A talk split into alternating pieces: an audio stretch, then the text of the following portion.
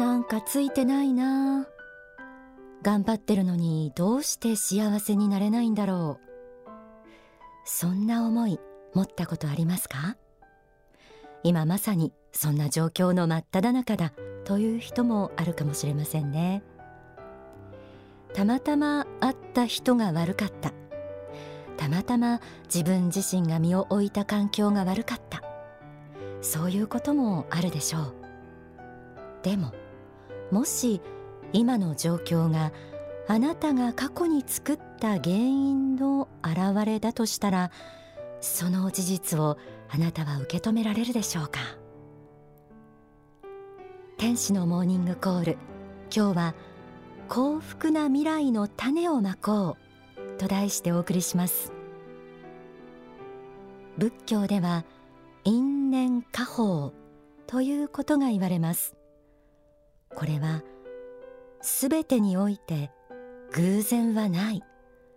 何事も原因があって結果がある。ということです。幸福の科学でもこの因果の理法はすべての事柄に当てはまると説かれているんです。大川隆法総裁の書籍復活の法入門にはこうあります。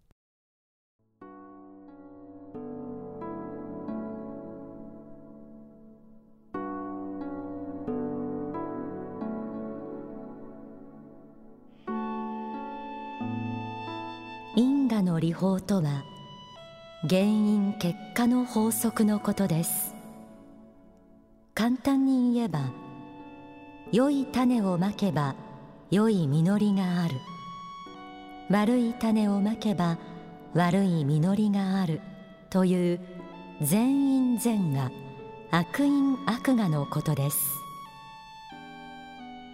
例えば赤いチューリップの球根を植えれば赤いチューリップの花が咲き白いチューリップの球根を植えれば白いチューリップの花が咲くようにあるいは桜の木を植えれば桜の花が咲くように良いことをすれば良い結果が現れてきます。反対に雑草の種をまけば雑草が生え毒麦の種をまけば毒麦が生えてくるように悪いことをすれば悪い結果が現れてきます。このようにまいた種に応じた結果が現れてくるという原因結果の法則。因果の法則があるわけです。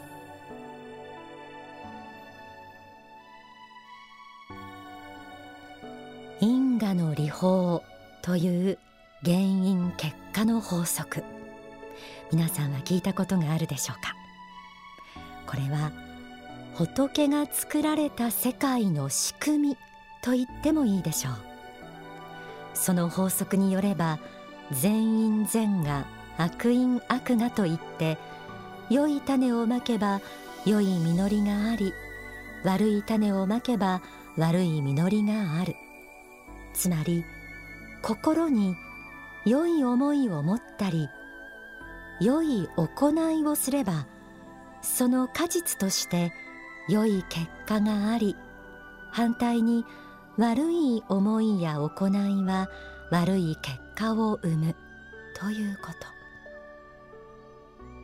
この因果の理法を信じるなら今の私たちの状況幸不幸はすべて過去の自分がまいた原因によって現れている結果ということになります。皆さんはこの事実受け入れられるでしょうか？中には過去を振り返ったってどう考えてもこんな状況になる原因が見当たらないという人もあるでしょう。一体自分が何をしたって言うんだと思うような状況に苦しんでいる人もあるのではないでしょうか。そうした方にはこちらを聞いてほしいと思います。書籍幸福の革命。太陽の方講義。復活の方入門から朗読します。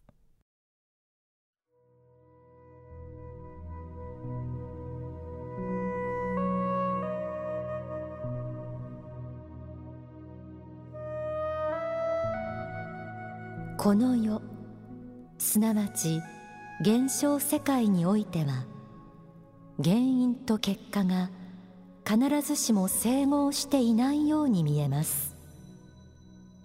しかしそうした論理的矛盾があるからこそ世界はこの世だけではないということが明確にわかるのです。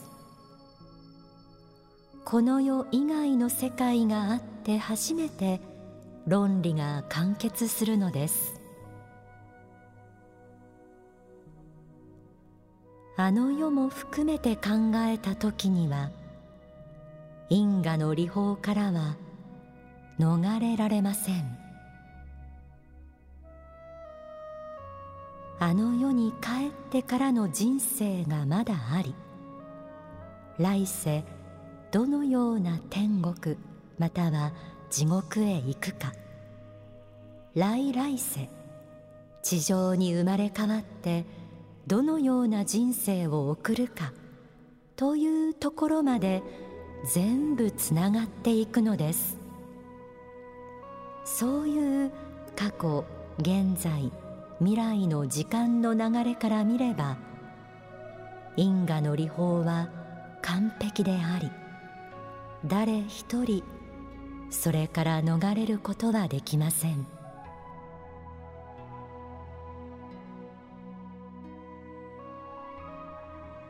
ここで説かれているのは因果の理法という原因結果の法則が天正輪廻を貫く法則だということです。今の自分の幸不幸の原因はほとんど生まれてからこれまでの人生の中にあると言いますが中には今世だけではないものもある。ということです。例えば人は生まれてくる時にも違いがありますよね。どんな家に生まれてどんな体を持ってどんな特徴を持って生まれてくるかは人それぞれ。一見不公平に思える人生のスタート地点もまた過去の天性で作った何らかの原因の結果としての面を含んでいると言います。この世だけを見れば善行を積んだ人が不幸に見舞われることもあるし悪いことをしている人が栄えることもあり必ずしも善因善が悪因悪がの通りとは思えないこともあるでしょう。しかし現在の自分の状況は偶然ではなく過去に原因があります。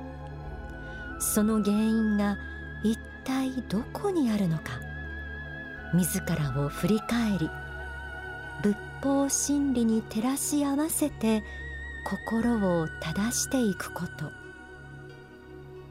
原因となっている心が変われば結果としての現在の状況も変わってくる。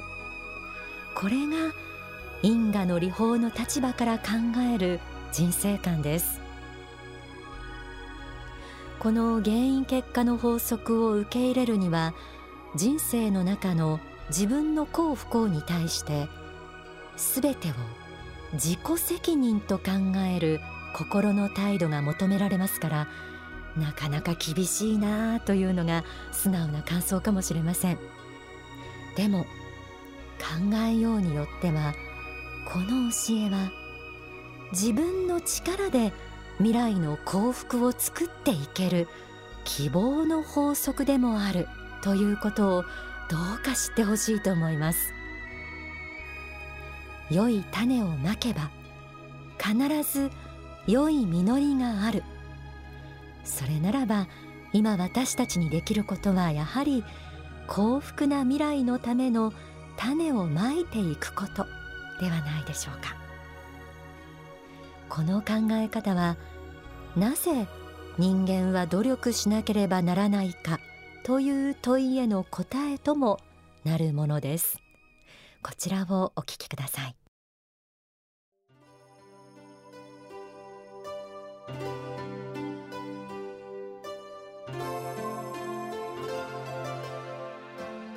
自助努力とは西洋的に言えばセルフヘルプですが東洋的に言えばまさしくこれは仏教の縁起の理法そのものなのです。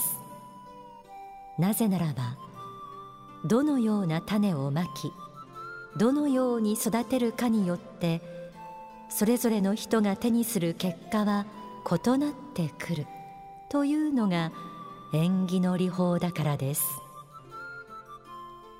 これは人生の成功不成功に関して個人の努力の余地というものを明確に肯定する思想です。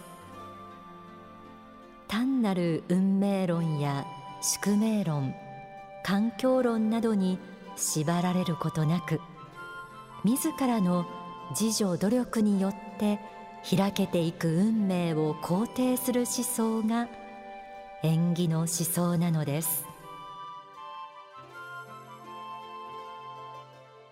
書籍青春に送るから朗読しました。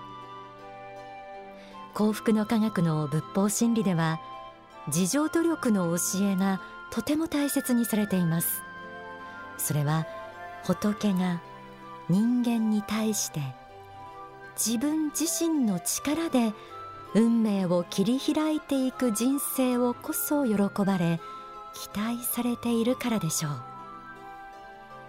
人間は仏の子でありその魂には仏性という仏の性質を秘めています。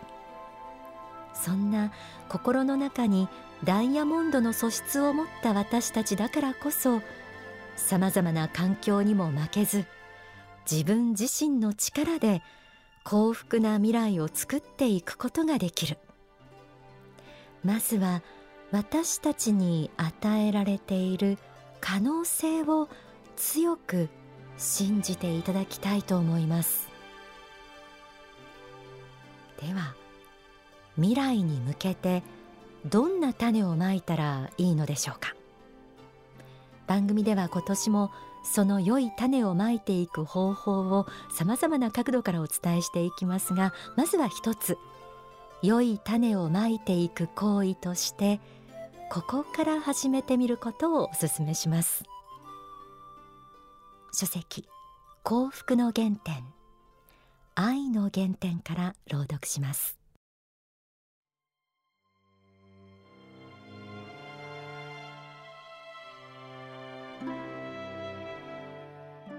まず与える愛から始めていきなさい。日々の努力目標をまず与える愛に置きなさい。あなたは人々に対して社会に対して一体いかなる愛を与えることができるのでしょうか？人々よ。毎日毎日心に問いなさい。今日は人に一体何を与えようか。どんな言葉を与えようか。どんな笑顔を与えようか。どんな優しい心でもって接しようか。ということを毎日このような人たちで世の中が満ち満ちていたら世界はそれだけでユートピアになります。ユートピアを作るのはそれほど難しいことではありません。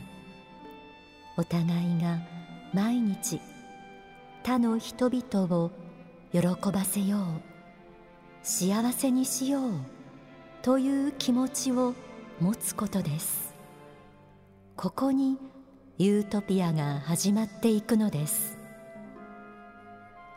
この観点を決して忘れてはなりません。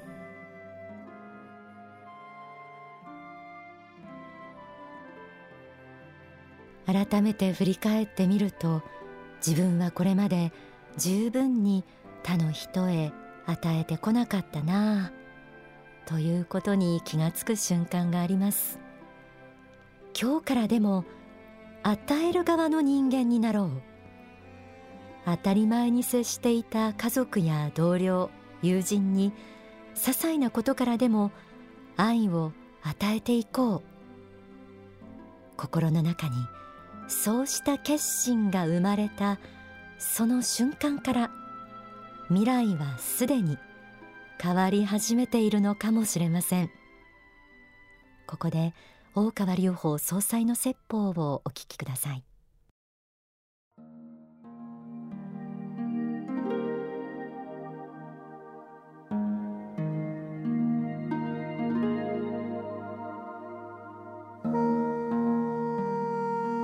未来が肯定的か否定的か未来が幸福であるか。悲観的であるか。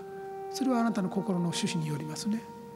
ですから、えー、未来を幸福なものにしようとするならば肯定的な趣旨を心の中に巻き育てなきゃいけない。育てるためにはどうするか繰り返し考えることですね。常に。ですから悲観的なものに負けそうになったらそれに負けないように肯定的な自家発電をしなきゃいけないんですね。電力を発電していかなければ。それは気力を出すことです。努力をすることです。今日できることをやることです。明日の希望を考えつくことです。だからマイナスの考え方に支配されそうになったらそれと戦うプラスの考え方を発信していく。出していくことですね。心の中では2つの矛盾することを同時に思うことはできない。幸福な人が不幸になることも不幸な人が幸福になることもできない。笑いながら悲しい話をすることもできない。悲しい顔して涙流しながら楽しい話もできないんですよ。やっぱりそういうふうになってるんです。一つのことしかできないんです。だから心の中に秘めているものが一体何であるか。これは大事なんですね。ですから肯定的自己像を持って自分がもっともっと発展し成功し幸福になって世の中のお役に立って自分が成功することが周りの人も幸福にしていく像というかね。映像っていうのをしっかりいつも描き続ける必要がある。それが負けそうになったら否定的なもの負けそうになったら負けないように勇気を起こしてですねまた自己発信しなきゃいけないんですね。この世においてそれができるならあの世においてもできるんですね。だから人生における勝利そのものだと思うんです、まあ、運命を逆転させる方という話をしましたけども、まあ、心構え考え方その作り方が大事だということですね。非常に考え方っていうのは力を生むんだよということです。非常に強い強い力を生むんだと。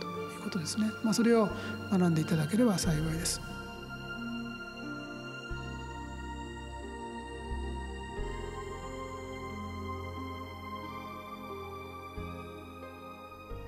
お聞きいただいた説法は書籍奇跡の法に収められています。